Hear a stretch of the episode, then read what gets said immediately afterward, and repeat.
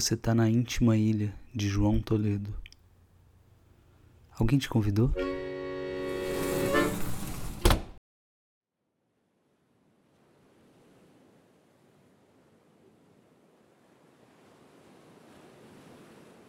Numa das últimas vezes que a gente falou, quer, quer dizer, das últimas vezes que eu falei sozinho com vocês, eu pedi para que os amigos que já me enviaram alguma mensagem e ficaram sem resposta não, não perdessem a esperança. Só que eu sei que eu não, eu não posso garantir nada. Por mais sinceras que sejam as minhas intenções e por mais incessantes as minhas cobranças internas. Então, eventualmente respondendo ou não, eu queria aproveitar a oportunidade para dizer público e universalmente para todos vocês: desculpa, foi mal. Perdão aí para todo mundo que já me mandou mensagem que eu nunca respondi. O meu WhatsApp é, é, um cemitério de conversas interrompidas ou natimortas. Tem até hoje conversa de 2019 que eu nunca abri. Nunca abri. E só não tem de antes, porque 2019 foi quando eu troquei o celular pela última vez. E aí você pode estar pensando, olha, se não me engano, já já dava para fazer backup nessa época. Eu sei. Eu sei. Mas o meu não deu certo, por algum motivo que eu não lembro. Só lembro de não ter achado tão ruim assim, né? Poder começar do zero. E de que adiantou? Eu tenho 453 mensagens de WhatsApp e mais de 7.120 e-mail não lido respondendo essa pergunta agora. Adiantou nada. Meu e-mail é o maior aterro sanitário da América Latina. Ainda bem que ninguém manda nada importante com frequência, porque é difícil achar qualquer coisa na montanha de lixo que é a minha caixa de entrada. E olha que isso é só a caixa principal, eu, eu, eu nem considero mais nada, eu nem lembro que existem outras abas.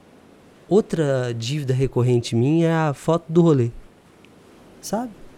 Sabe não? A foto do rolê, quando, quando quando você tira uma foto no fim de um encontro, seu amigo diz: Ô, bom demais te ver, manda lá a foto depois, tá? Manda lá, manda lá no zap, tá bom? Lógico, lógico. Deixa que eu mando. Eu nunca mandei essa foto. Nunca. Meu celular é lotado de foto que eu nunca mandei.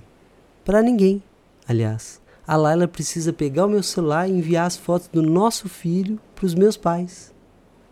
Porque se depender de mim, então, eu sou o rei do atraso. Quer dizer, eu fui, eu, eu, eu sempre fui o rei do atraso.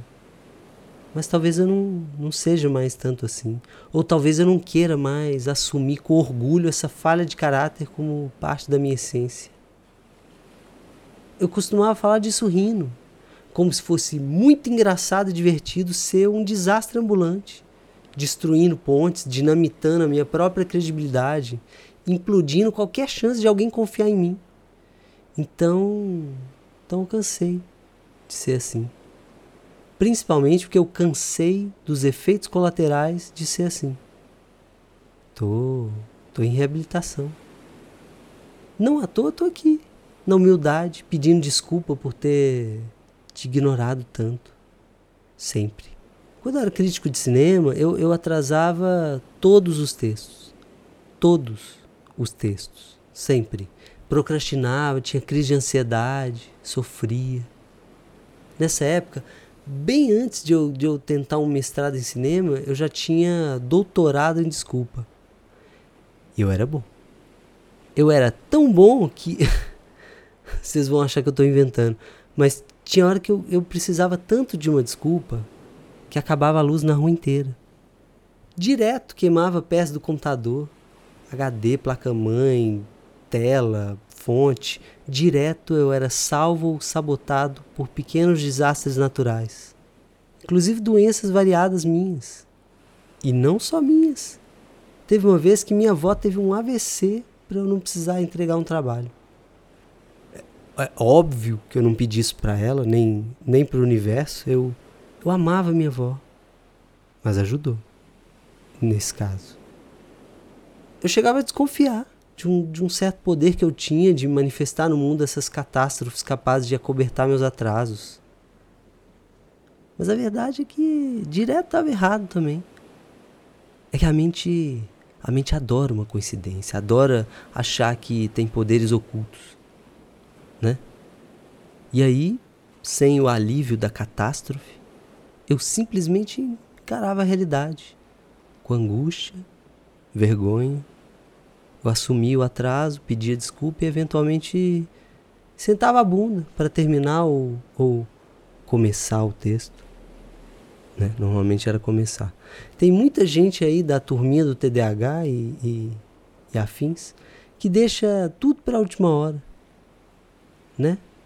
Fica, fica adiando até aquele momento em que você percebe que, que a conta do tempo não fecha mais. Daí, daí bate o desespero, o desespero ativa o hiperfoco e, e você realiza o trabalho de forma sobre-humana em poucas horas, entrega tudo no último décimo de segundo. Acontece que o meu desespero também chegava com atraso. Também atrasava. Ele, ele foi ficando com um delay cada vez maior, foi perdendo o sync com a realidade. E o, o, o meu desespero foi ficando relaxado, flexível. Ele já começava lá bem depois do fim do prazo, que é o equivalente a começar uma corrida depois que ela acaba. O que mais eu atrasava? Atrasava trabalho de faculdade. Atrasava tanto às vezes que eu nem lembrava que tinha atrasava para chegar na aula, para chegar na festa, pro bar, até para filme eu atrasava. Mas atrasava menos que o habitual, porque o cinema ah, o cinema era importante. E os encontros, digamos, amorosos, esses eu quase nunca atrasava. Pelo menos não antes de estabelecer um vínculo de namoro e começar a ladeira abaixo de revelar minha verdadeira face por debaixo da máscara do namorado ideal. Mas amor e cinema à parte, eu, eu era a cara do atraso. Sempre o último a terminar a prova, quando conseguia terminar. Sempre o último a terminar o prato, quando conseguia terminar. Sempre o último a acordar, o último a dormir, o último a tomar banho. E eu nem precisava me esforçar. Isso era natural para mim. Eu atrasei tanto no meu mestrado que já se passaram 10 anos e eu nunca entreguei a dissertação. E olha que, olha que eu cheguei a qualificar eu cheguei a escrever praticamente metade da dissertação, passar por uma banca que falava: segue aí, tá no caminho certo. E para uma pessoa que, que precisava esperar o bairro inteiro dormir para conseguir ler cinco parágrafos de um texto acadêmico, sem, sem me distrair, isso de qualificar é quase uma conquista em si. Quase. Mas a experiência do mestrado foi boa. Para entender que, que, pelo menos cognitivamente, eu era capaz de estar ali. Ainda que não fosse maduro o suficiente para entender o que eu queria, eu, eu poderia, do ponto de vista intelectual, ter concluído aquilo, me tornado mestre. Só pelo título mesmo, com a dissertação meia-boca, sem grande convicção pessoal sobre o resultado. Eu só não conseguia mesmo contornar a minha colossal falta de motivação e minha fatal falta de foco. Então abandonei. Por muitos motivos eu abandonei. O principal foi minha saúde mental, mas, mas também falta de tesão, falta de, de compreender a importância que aquilo podia ter para mim, falta de um diagnóstico de TDAH, de eu, de eu me entender melhor e de eu ter ferramentas para lidar com a minha bagunça interna. Eu aprendi, aprendi muita coisa ali muita coisa útil. E eu não consigo me arrepender de nada, porque, porque eu não via outra alternativa que não aquela. Mas a, a desistência é uma droga pesada, viciante. Desistir é, é tipo perder a virgindade, é um caminho sem volta. E depois fica bem mais fácil desistir de novo.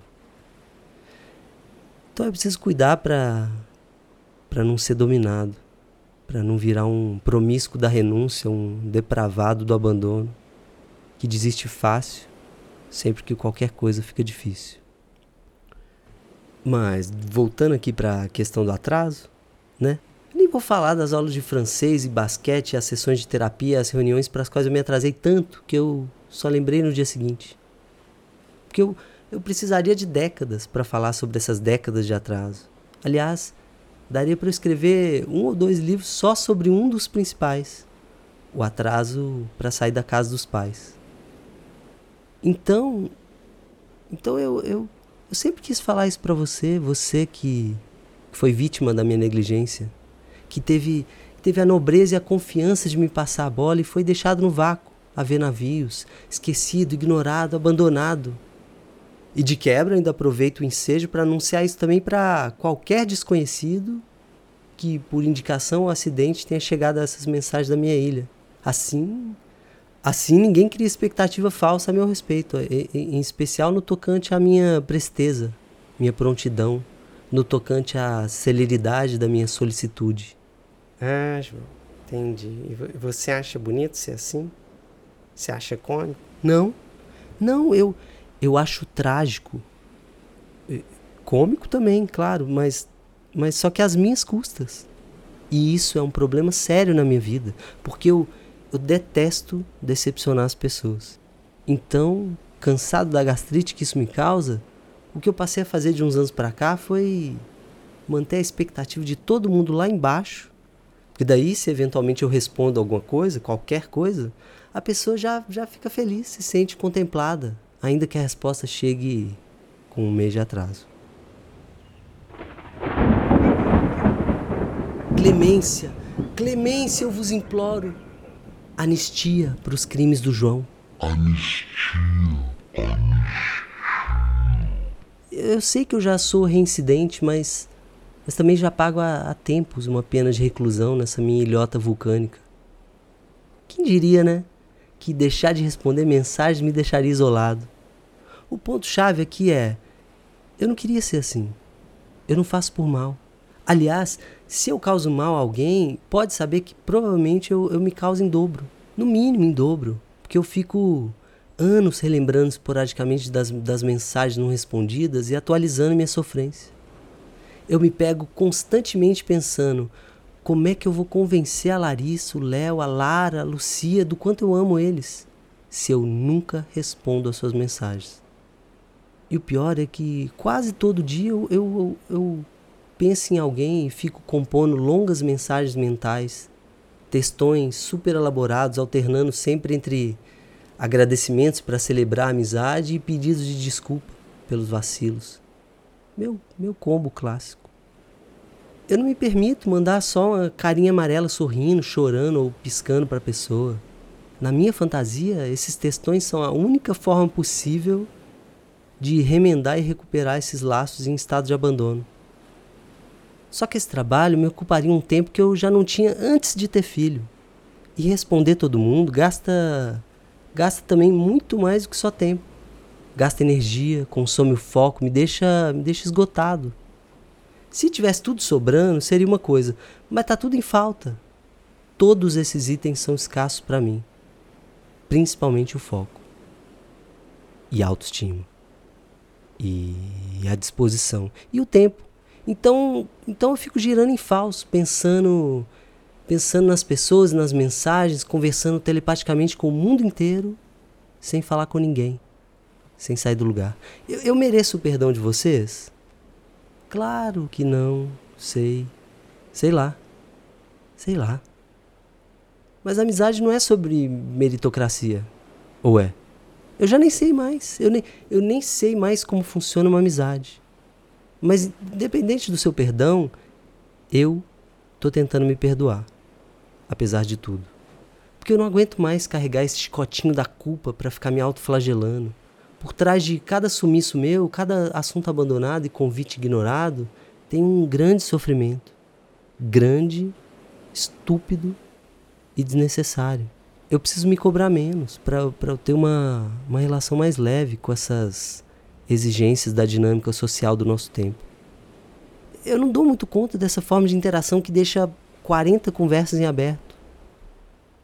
Para ser sincero, eu, eu descobri que eu tô velho recentemente, quando eu percebi que eu tenho saudade de falar no telefone, de ligar para as pessoas e ser atendido, de, de ligar sem marcar horário e ser atendido, de receber ligações inesperadas, de ter uma de ter uma conversa com início, meio e fim claros, né? Alô, oi, tchau.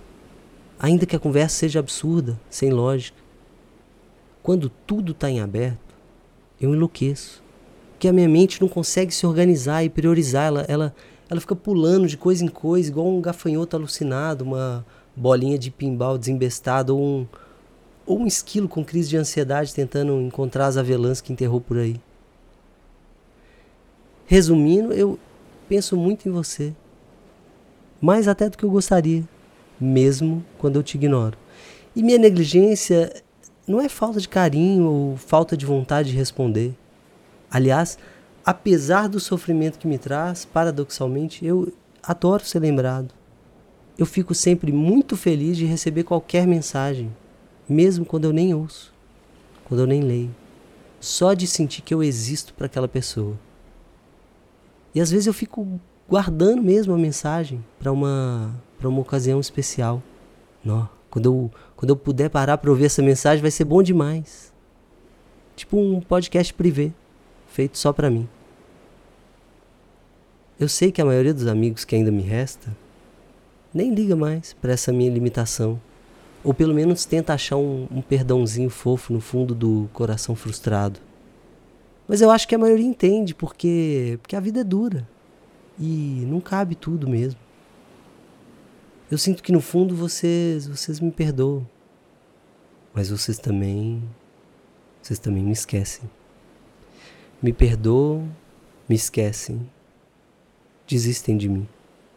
O João é ótimo, eu adoro ele, mas eu não sei se é uma boa chamar ele para esse trampo. Eu, eu adoro a companhia do João, mas eu parei de convidar ele para sair porque ele nunca me responde.